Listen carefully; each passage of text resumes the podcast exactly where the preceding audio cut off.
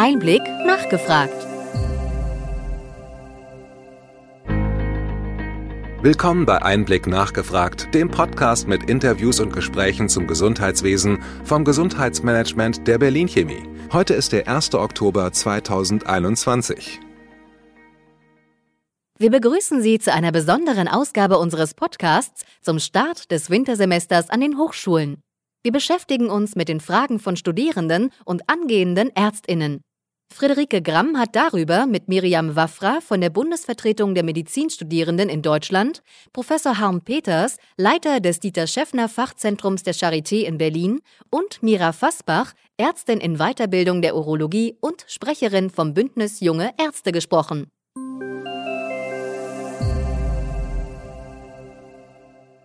Wir möchten heute über die Trends im Medizinstudium und unter jungen Ärztinnen sprechen. Das sind Stichworte Feminisierung, Niederlassung und Digitalisierung. Miriam, du bist Medizinstudentin und hast das zehnte Semester abgeschlossen. Was sind denn aktuell die Probleme im Medizinstudium im Hinblick auf Digitalisierung? Genau, die Digitalisierung ist natürlich auch für uns in der Bundesvertretung der Medizinstudierenden ein Riesenthema. Es gibt ja im Grunde einmal ähm, den Punkt der Lehrformate, also wie die Dinge dann tatsächlich auch äh, verwendet werden im Studium. Und da wurde es natürlich deutlich besser jetzt im Laufe der Pandemie, einfach weil viele Dozierende auch schlichtweg gezwungen waren, sich da ein wenig anzupassen an die Neuerungen. Aber da gibt es natürlich immer noch viele Probleme, ähm, was die Anwendung angeht, dass viele Dozierende natürlich auch nach der Pandemie das im Grunde gerne wieder komplett aufhören würden und so weiter. Und der zweite Punkt sind dann die Lehrinhalte, also schlichtweg der ähm, Punkt, dass sich das Gesundheitswesen im Moment grundlegend verändert und die Lehre sich dem natürlich anpassen muss. Also theoretisch müssten wir ja ähm, so ausgebildet werden, wie die Versorgungsrealität dann so in zehn Jahren ist, wenn wir eben fertig sind. Mhm. Und äh, eben lernen, wie man mit diesen ganzen neuen ähm, Dingen, die da jetzt kommen, wie der elektronischen Patientenakte, mit den digitalen Gesundheitsanwendungen, der Telemedizin und so weiter, wie man damit umgehen müsste. Und zumindest ich in meinem Studium muss jetzt sagen, dass wir dazu sehr, sehr wenig bis gar nichts hatten. Ich würde mich da jetzt nicht wirklich vorbereitet fühlen auf diese ganzen Neuerungen. Es ist jetzt mittlerweile zum Beispiel im kompetenzbasierten Lernzielkatalog Medizin durchaus auch drin, dass man eben Lehrinhalte zur digitalen Transformation haben muss. Aber wir sind eben sehr dafür, dass man das jetzt auch zügig umsetzt, dann möglichst auch longitudinal im Studium einfach einführt, dass das gesamte Studium lang lernt und da herangeführt wird und dass natürlich auch die Dozierenden dann da unterstützt werden und Weiterbildungen bekommen, ähm, damit sie sich selbst überhaupt da mal richtig reinarbeiten können und uns das dann auch beibringen können. Mhm. Beim äh, Thema digitale Tools, da würde ich jetzt gerne einmal Herrn Professor Peters fragen. Äh, Sie leiten ein Projekt zum Ausbau für digitale Tools für Studierende an der Charité. Ähm, was passiert dort genau und wie können damit die Probleme, die Miriam Waffer gerade genannt hat, angegangen werden?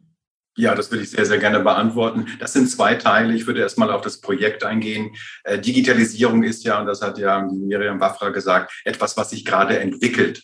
Und äh, das ist ein Projekt, wo es um Entwicklung geht, wo wir insbesondere Dinge, die momentan im synchronen, im analogen Leben schwer im Medizinstudium umzusetzen ist, versuchen in die Praxis umzusetzen. Das hat zwei Schwerpunkte. Das eine ist klinische Entscheidungsfindung anhand von virtuellen Fällen.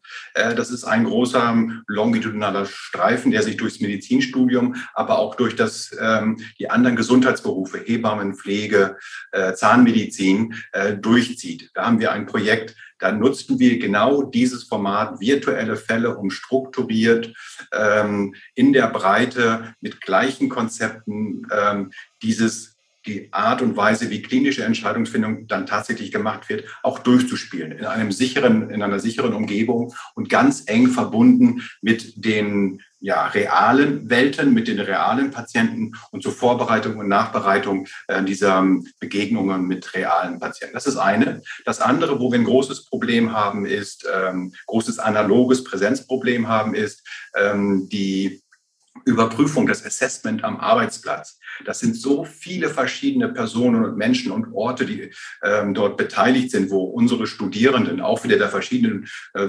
Gesundheitsberufe hingehen. Das kriegt man in einer analogen Welt papiermäßig nicht zusammen. Und hier machen wir ein elektronisches Portfolio, ähm, wo wir ähm, all die Tätigkeiten, die ausgeführt werden müssen, unter den Aufsichtsgraden, die ausgeführt werden müssen, hinterlegen, wo wir dann das wo, wo auf der einen Seite die Prüfungen in diesem Portfolio handybasiert, computerbasiert, 24 äh, Stunden rund um die Uhr durchgeführt wird, aber auch gleichzeitig Großteile der Fakultätsentwicklung, das heißt, dass die Lehrenden äh, wissen, wie sie damit umgehen, über dieses äh, Format transportieren.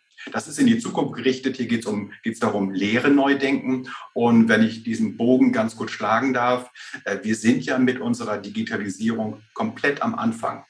Das ist etwas, was ich einmal mit einem Vergleich, wenn ich das darf, äh, herleiten möchte. Äh, als wir damals das Tischtelefon auf ein Klapphandy umgestellt haben. Da haben wir uns nicht vorstellen können, wo wir heute sind. Und ähnlich ist es mit der Digitalisierung. Mit dem Klapphandy hat auch keiner damit gerechnet. Alle waren ja zufrieden, dass man jetzt ortsunabhängig telefonieren kann. Und dann ist eine Kultur entstanden, weil Menschen das genutzt haben. Äh, manche mögen sich noch daran erinnern können, diese ganz, ganz große SMS-Welle. Alle waren am SMS machen, alle ganz, ganz viele junge Leute. Und das hat ja dann praktisch nachher auch dann ist auf das richtige, äh, die richtigen äh, Smartphones geführt. Das ist jetzt, hat, hat jetzt andere Formate. Und so entsteht das. Und wir sind, wir sind erst am Anfang. Jetzt kommen wir zu den Problemen, ähm, die, die ähm, Miriam Barbara gesagt hat.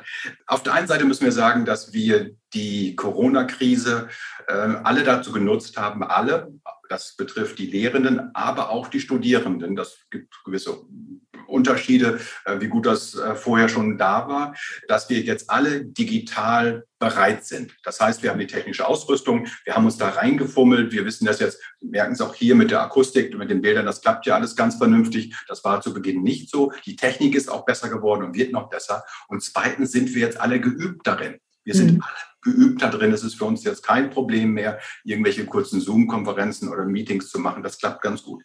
Deswegen dort sehe ich einen großen Fortschritt. Der zweite Teil, ähm, die Sorge, die Miriam Barbara geäußert hat, dass man zurück will zu, zum Präsenzunterricht. Ähm, da bin ich ähm, ein bisschen hin und her gerissen. Wir sind auf dem Weg zu einem sogenannten Blended Learning. Das heißt, wir werden eine Mischung haben zwischen Präsenzunterricht und verschiedenen Formen, verschiedenen Formen äh, des Online-Unterrichts. Entweder synchron, wo alle zusammenkommen, oder asynchron, wo das ist. In, die, in, diese, in diese Bewegung sind wir momentan. Äh, und da wird sich eine vernünftige Mischung entwickeln. Was ich unbedingt finde, was ins Medizinstudium rein muss, und auch in diese Arbeitswirklichkeiten, dass das, was wir heute schon nutzen oder in greifbarer Zukunft nutzen werden, dass wir das reinnehmen. Und hier zum Beispiel, ich würde mich sehr, sehr freuen, und das ist sehr leicht möglich, wenn wir von diesem Unterricht am Krankenbett das ergänzen mit äh, Televisiten und ähm, Telekonsultationen. Mhm. Mira, jetzt ist es bei dir so, du bist seit einigen Jahren raus aus der Uni und arbeitest als Ärztin. Trotzdem bist du noch eine junge Ärztin. Ähm, mit digitalen Tools bist du wahrscheinlich auch schon äh, groß geworden, aufgewachsen. Aber jetzt, wenn wir über den Bereich der Digitalisierung in der Lehre sprechen, ähm, kam der Bereich Digitalisierung ausreichend in deinem Studium vor und wurdest du in diesem Bereich gut genug für die Arbeit als Ärztin vorbereitet? Ich sagen aus meiner persönlichen Sicht, ähm, haben, war Digitalisierung in meinem Studium noch gar kein wirkliches Thema. Wir hatten sehr, sehr wenig Digitalisierung in der Lehre. Wir waren äh, eine der ersten Jahrgänge, die digitale Evaluationen von Präsenzveranstaltungen gemacht haben.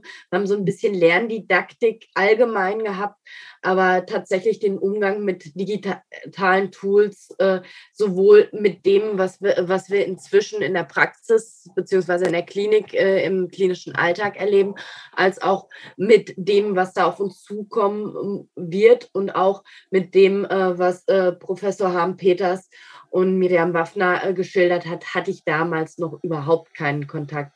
Neue Lehrformen, telemedizinische Arbeitsweisen, ähm, selbst das, was wir jetzt machen, Austausch via, Videoplattformen und Austausch via Podcast war zu dem Zeitpunkt, wo ich im Studium war, also bis 2013, leider noch so überhaupt kein Thema, obwohl ich sagen muss, äh, ich zähle mich zur ersten Generation der Digital Natives. Ich bin damit groß geworden, aber leider äh, hat das immer eine gewisse äh, Zeit, bis das dann auch in Alltag und Lehre einzieht. Okay, ähm, 2013 sind, ist jetzt ein paar Jahre her, obwohl es trotzdem noch nah dran ist. Jetzt könnte man es ja rein theoretisch besser machen. Miriam, du klagst aber auch davon, dass das nicht passiert. Jetzt mal so als konkrete ähm, Handlungsempfehlungen oder was würdest du dir wünschen? Was ähm, vermisst du quasi den Bereich Digitalisierung in der Lehre oder ähm, hast du konkrete Ideen, wie du was da mehr aufgefangen werden müsste? Also ich persönlich, ich kann natürlich auch nicht für jede einzelne Universität in Deutschland sprechen, aber bei uns zumindest ist es immer noch so, dass wir eigentlich gar keine Lehre haben, eben zu den digitalen Gesundheitsanwendungen, hm. elektronische Patientenakte, Telemedizin und so weiter und somit halt nicht darauf vorbereitet werden, obwohl wir es eben eigentlich müssten, da die Dinge ja eben kommen und gerade sehr aktuell auch besprochen werden. Sie sind, wie gesagt, an sich schon ähm, festgeschrieben in den Lernzielkatalogen und so weiter, dass man eben diese Dinge auch in die Lehre einbringen muss. Es ähm, wird auch gerade die Approbationsordnung, mhm. also die ärztliche, novelliert. Auch da sind wir sehr hinterher, dass diese Dinge reinkommen. Es gab jetzt auch noch mal vor ähm, einigen Wochen bis Monaten eine Verordnung, die das nochmal festgeschrieben hat, dass eben jetzt Lehrveranstaltungen auch digital durchgeführt werden dürfen in der ärztlichen Ausbildung ähm, ja, es muss halt jetzt wahrscheinlich alles passieren. Ja. Es muss eben genug Ausbildung der Dozenten und so weiter geben, denn natürlich kann man auch nicht erwarten, dass man das jetzt alles einfach mal durchführt. Ähm, es muss auch geforscht werden in die Richtung. Und das wird einfach alles seine Zeit brauchen, aber wir sind hinterher, dass das Ganze ähm, langsam aber stetig kommt. Okay, also die Ideen sind da und äh, wir schauen mal, was genau. die Umsetzung dann macht. Alles klar. Äh, Veränderungen sind ähm, seit einiger Zeit ja nicht nur im Bereich von Digitalisierung zu spüren, sondern auch in der Art und Weise, wie junge Menschen zum Beispiel arbeiten wollen. Ähm, jetzt junge Menschen, damit meine ich Millennials und auch die Generation Z, wollen immer mehr flexibel arbeiten, zum Beispiel in Teilzeit. Ähm, Miriam, siehst du diesen Wunsch nach Flexibilität auch unter den Studierenden? Äh, ja, absolut. Also man spricht ja schon lange darüber, dass mittlerweile über die Hälfte der Studierenden Frauen sind. Ja. Und äh, es kommt aber natürlich da nicht nur auf die Frauen an. Also durchaus äh, viele von diesen Dingen, die, die man da gerne anspricht, ähm, damit Frauen bessere Arbeitsverhältnisse haben, sind ja für Männer genauso gut. Ja. Und ich muss mich da immer dran erinnern, vor einem Jahr waren wir von der BVMD im Bundestag eingeladen zu einem Gespräch zur äh, Landarztquote und Landärztemangel und so weiter. Und da haben einige der doch etwas älteren Herren, die da die äh, Ärztekammern und Fachverbände vertreten haben, äh, sehr schockiert angemerkt, dass ja sogar Männer mittlerweile in Teilzeit gehen wollen und ähm, waren da sehr geschockt drüber. Und ähm, ja, man muss dazu natürlich immer sagen, dass Teilzeit in der Medizin ja auch oft etwas anderes bedeutet als in anderen ähm, Berufsbereichen. Also da geht es ja weniger darum, dass man nur 20 Stunden die Woche arbeiten möchte, sondern dass eben Menschen in meinem Alter sehr gerne eben doch geregeltere Arbeitszeiten hätten, eben nach 40 Stunden gerne gehen würden, aber doch zumindest nach 50 Stunden. Ähm, ja. Und ähm, ja, halt einfach die, die Familie und äh, Berufsleben vereinbar sind. Und ähm, es gibt das Berufsmonitoring von der Kassenärztlichen Bundesvereinigung, das alle vier Jahre mit der BVMD zusammen gemacht wird. Das ist jetzt gerade auch wieder in Arbeit. Und mhm. 2018 haben da auch schon, und also durchweg nicht nur Frauen, sondern natürlich auch die Männer, die dort äh, geantwortet haben, gesagt, dass ihnen äh, die Familie und den Beruf gut vereinbaren zu können, sehr wichtig oder wichtig ist. Ähm, das waren 95 Prozent. Mhm. Ähm, auch geregelte Arbeitszeiten waren bei 82 Prozent, die das als sehr wichtig oder wichtig angegeben haben.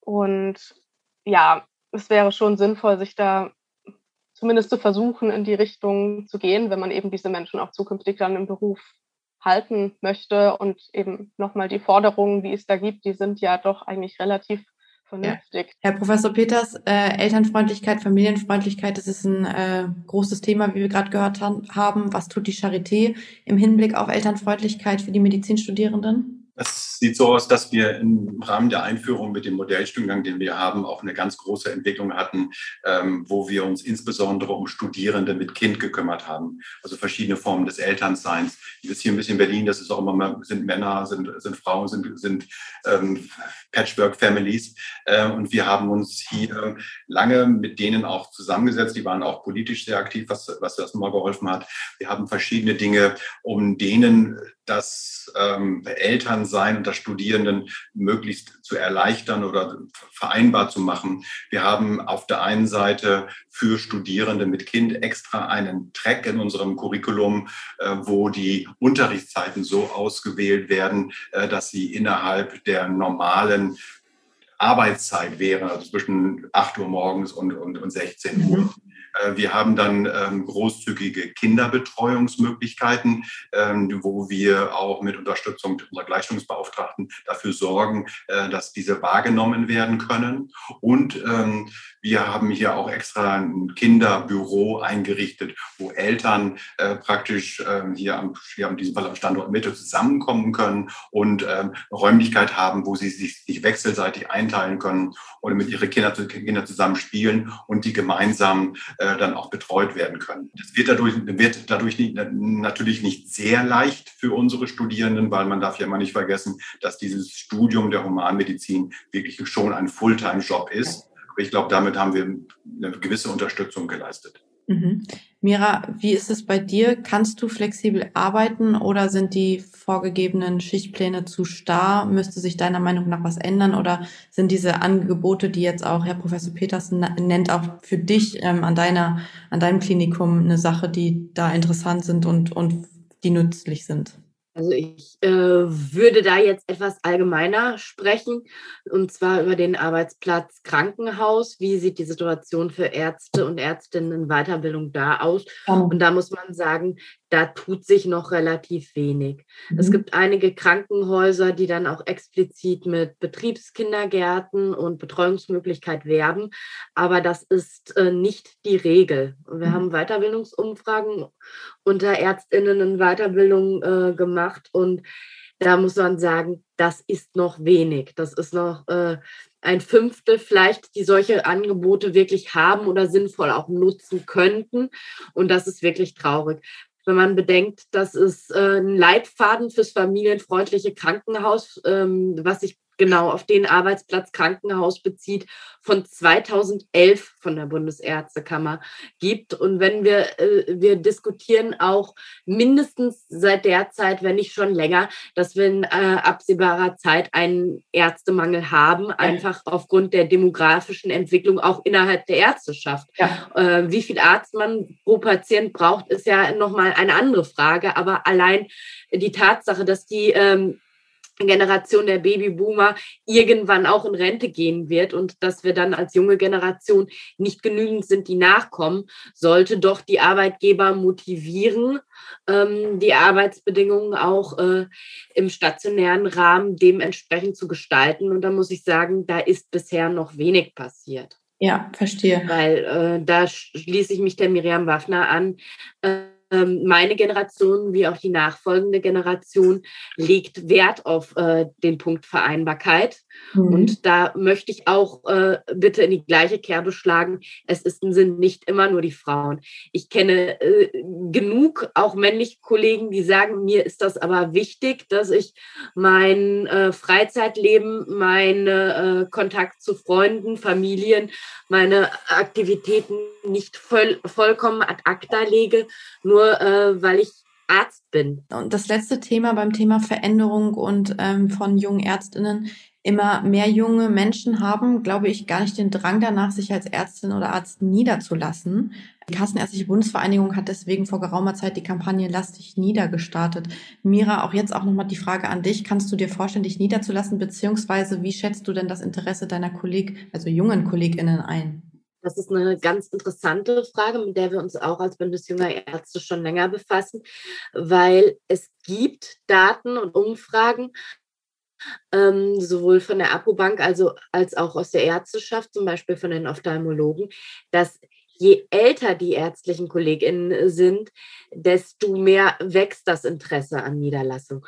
Und mhm. das ist, glaube ich, auch so ein bisschen mein Kritikpunkt an, äh, der, äh, an der Kampagne der KBV, weil ärztliches Arbeiten beginnt äh, nicht, ähm, also man, man ist nicht fertiger Arzt, wenn man aus dem Medizinstudium kommt. Das ist so ein bisschen wie, man kann nicht perfekt Auto fahren, wie wenn man äh, gleich den Führerschein hat. Mhm. Man wird dann erstmal mit der ärztlichen Arbeitswelt und der Realität und auch der Verantwortung, die man auf einmal tragen muss, konfrontiert. Bestes Beispiel, ich habe im praktischen Jahr auch äh, Patienten alleine betreuen dürfen und fand das furchtbar spannend und habe dem Oberarzt dann berichtet. Mhm. Aber dann im ersten Jahr, wenn man nach Hause geht und tatsächlich selbst für die äh, 10, 20 Patienten auf der Station verantwortlich ist, für die Anordnung, für das Handeln, für das ärztliche Handeln, dann ist das nochmal was anderes. Und das ist äh, so eine Phase, das äh, überwältigt einen, sage ich mal, fast in den ersten Weiterbildungsjahren.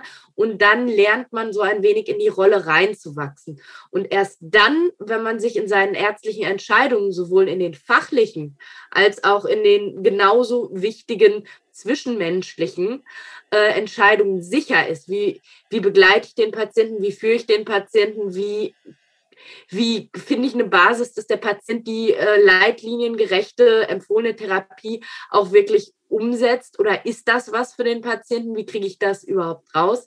All diese Entscheidungen, in die man reinwächst, die man lernt. Ähm, wenn man dann irgendwann sicher ist, dann denkt man sich, kann ich die Entscheidung tatsächlich so medizinisch selbstbestimmt treffen, in dem Konstrukt, in dem ich jetzt arbeite oder nicht? Und ich glaube, dann ist man an einem Punkt, wo Niederlassung und Selbstständigkeit immer interessanter werden. Mhm. Weil dann erkennt man die Vorzüge des etwas selbstbestimmteren äh, Handelns und ist auch bereit zu sagen, naja, dann äh, setze ich mich äh, der ähm, Arbeitswelt in der Niederlassung äh, aus, dann bin ich bereit dafür auch zu investieren, sowohl ökonomisch als auch äh, aus eigener Verantwortung. Mhm. Und ich glaube, das, das ist ein Schritt, äh, den, den wir zu wenig sehen. Mhm. Ich glaube auch, ähm, die Kampagne ist sehr gut von der KBV und sie bestärkt die Medizinstudierenden, die mit der Vorstellung, äh, dass Niederlassung ein tolles Tätigkeitsfeld ist, schon in den Beruf starten. Mhm. Aber wir müssen auch die anderen KollegInnen be begleiten, die sich erst äh, quasi in, die erst in ihre Berufsrolle reinleben. Ja, ähm, Miriam, kurze Frage auch an dich. Ähm, ich höre bei der Mira raus, dass äh, man in die Rolle der Niederlassung ein bisschen äh, reinwachsen muss. Siehst du das genauso oder ist das Empfinden deiner Kolleginnen, deiner Medizinstudierenden Kolleginnen auch so, dass sie schon Lust haben, sich niederzulassen oder geht das eher zurück? Beides tatsächlich. Also einmal muss ich sagen, dass sehr vieles, was Mira Fassbach gerade genannt hat, eben wir genauso sagen können. Und das ist auch einer unserer größten Kritikpunkte an den Landarztquoten, die eben von 18-Jährigen erwarten, dass sie sich äh, für die nächsten 12 bis 15 bis noch länger Jahre verpflichten, ähm, obwohl sie eben noch, noch überhaupt keine Erfahrungen sammeln konnten. Und ich persönlich könnte auch nicht sagen, was ich jetzt in zwölf Jahren ganz genau machen möchte. Mhm. Und das Problem ist eben auch nicht, dass sich die Medizinstudierenden gar nicht niederlassen wollen oder dass sie kein Interesse haben an Allgemeinmedizin oder so. Das kann man im Berufsmonitoring von 2018 sehr gut sehen, dass ähm, die Facharztweiterbildungen, ähm, also die Frage war, welche Facharztweiterbildung würden Sie jetzt wählen? Da war auf den ersten drei Plätzen die innere Medizin, Kinder- und Jugendmedizin und Allgemeinmedizin. Das sind ja alles drei Bereiche, in denen man sich sehr gut auch niederlassen kann. Mhm. Aber die Punkte, die dann eben angesprochen werden als Grund dagegen, sind eben so Sachen wie geregelte Arbeitszeiten, mhm. natürlich auch dieser große Punkt äh, der Finanzierung und dass man ja, wenn man eine eigene Praxis übernimmt, da natürlich auch ein großes finanzielles Risiko hat, dass man im Grunde nichts lernt über die Niederlassung, also auch die betriebswirtschaftlichen Aspekte, Personalführung und so weiter. Darüber lernt man im Studium nicht. Und das sind eben die Punkte, die, die dann sozusagen Angst machen und weshalb wir eben sehr dafür sind, dass man einmal die Allgemeinmedizin stärkt im Studium, was jetzt glücklicherweise mit der neuen Approbationsordnung auch zunehmend kommen soll. Also dass man einfach mehr darüber lernt und auch über die, die Vorteile, also Familienmedizin zum Beispiel, Prävention, Ähm, also diese ja, Dinge, die man wirklich gut in der Allgemeinmedizin auch durchführen kann. Und man ähm, zum Beispiel mit medizinischen Versorgungszentren dafür sorgt, dass man eben nicht völlig alleingelassen ist, sondern dass mhm. man Kolleginnen und Kolleginnen hat, mit denen man sich dann austauschen kann und so weiter. Also das Problem ist nicht, dass Medizinstudierende sich nicht niederlassen und nicht aufs Land möchten, ähm, sondern es liegt an vielen anderen Dingen, die man eigentlich ändern müsste, bevor man eben Landarztquoten und ähnliches einführt. Mhm. Herr Professor Peters, auch eine Nachfrage an Sie. Ähm, empfehlen Sie, dass sich äh, junge Medizinstudierende oder MedizinerInnen, die Sie dann sind, ähm, sich mit einer Praxis selbstständig machen? Und auch die Frage nach der Landarztquote, wie sinnvoll finden Sie diese? Also einmal der Vorteil, den wir haben, dass Medizin, wenn man das Studium abschließt, eine, eine Vielzahl von Möglichkeiten bietet. Das ist ja total angenehm. Es ist dann nicht mono eine Richtung. Ähm, eine Option ist sicherlich auch äh, die Niederlassung, ähm, wobei äh, wer sich früh niederlässt, ja ganz, ganz selten in die eigene Praxis und äh, ganz allein geht, sondern ähm, man macht ja in der Regel auch dann dort eine Weiterbildung als Allgemeinmediziner äh, und ist natürlich immer in, in, Zusammenarbeit mit einem erfahrenen oder mehreren erfahrenen Kolleginnen äh, sozusagen. Das, also das ähm, und dort lernen würde man auch die betriebswirtschaftliche Seite lernen. Auf der anderen Seite, wenn ich jetzt sagen würde, äh, alle im, im Studium müssten äh, Hausarzt betriebswirtschaftliche ähm, ähm, Wissensbestände erwerben und das alles können. Die meisten könnten es ja gar nicht anwenden.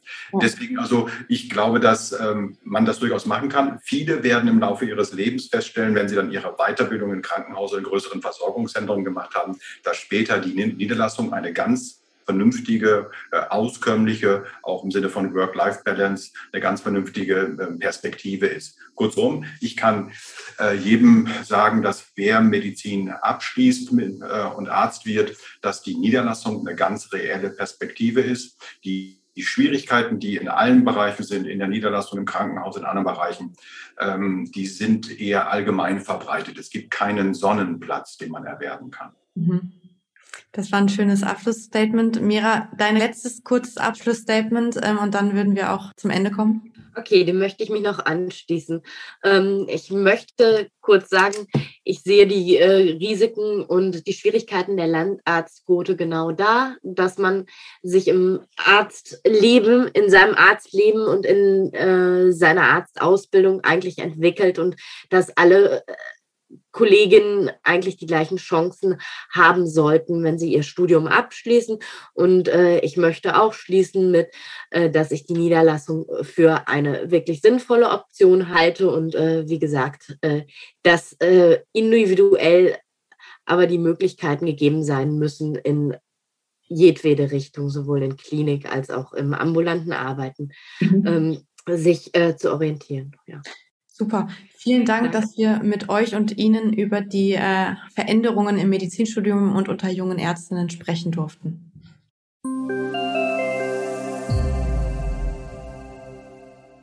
Wir hoffen, dass Ihnen diese Ausgabe von Einblick nachgefragt gefallen hat. Bitte schicken Sie uns gerne Anregungen und Fragen an gesundheitsmanagement at berlin-chemie.de. Wir empfehlen Ihnen für den schnellen Überblick der Trends im Gesundheitswesen unseren wöchentlichen Einblick-Podcast sowie unseren Einblick-Newsletter. Alles im Netz unter einblick-newsletter.de.